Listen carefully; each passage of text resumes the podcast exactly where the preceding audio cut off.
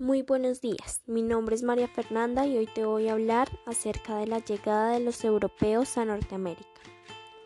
Es posible que te preguntes si hubo civilizaciones en América del Norte antes de la llegada de los europeos.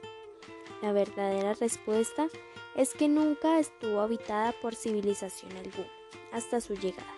Sin embargo, podemos hablar de una serie de poblaciones nómadas en su mayoría, tales como los algoquines, los iroqueses, los atapascos, los sioux y los esquimales, entre muchos otros. La llegada de los europeos a esta zona de América cambió por completo la vida de los nativos norteamericanos. Los europeos en un inicio buscaban nuevas rutas hacia Asia. Del año 250, parte de lo que hoy conocemos como México contaba con diversas organizaciones políticas y se encontraban entre las primeras civilizaciones del continente.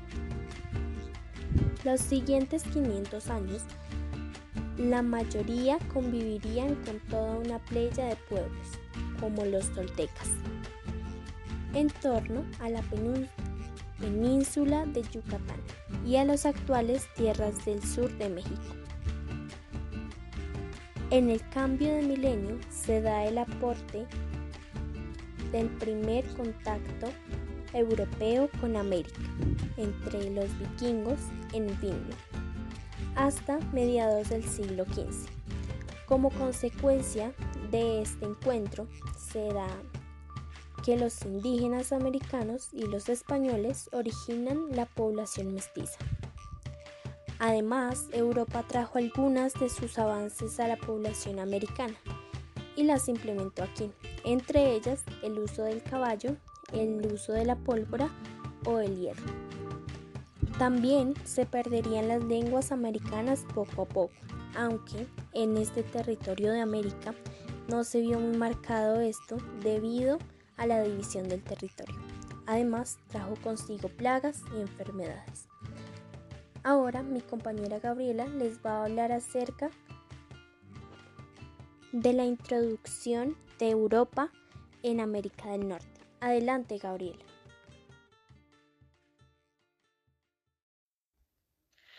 Muy buenos días. Claro que sí, María Fernanda. El periodo del descubrimiento de los Estados Unidos es una etapa histórica de varios siglos en los que se produjeron sucesivos cambios. Comprende el periodo desde la llegada de los primeros inmigrantes europeos al continente americano, a finales del siglo XV hasta finales del siglo XVIII. Los españoles depositarán su confianza en Cristóbal Colón. Este navegante llegará en 1492 a las islas del Caribe pensando que había alcanzado las Indias. Desde ese momento se iniciarán en América del Norte una serie de conquistas en tierra firme de la mano de Hernán Cortés y Ponce de León.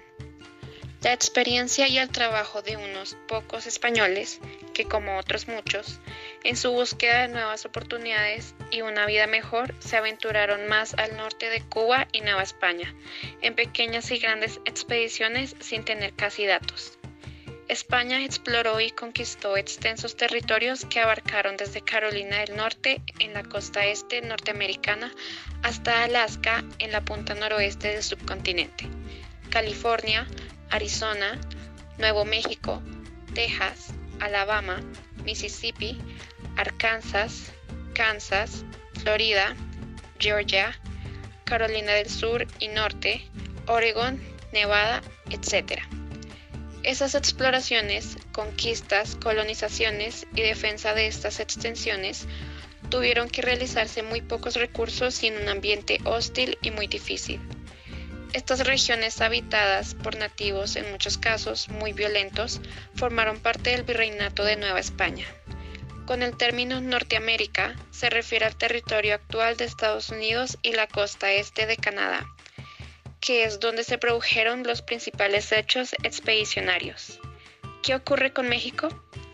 Pues queda fuera de estos artículos ya que su conquista fue tratada por su mayor importancia política e histórica. No es ni mucho ni menos marginarla de sus compañeros norteamericanos, sino que al ser más importante y con mayor trascendencia ya tuvo su propio lugar. Muchas gracias.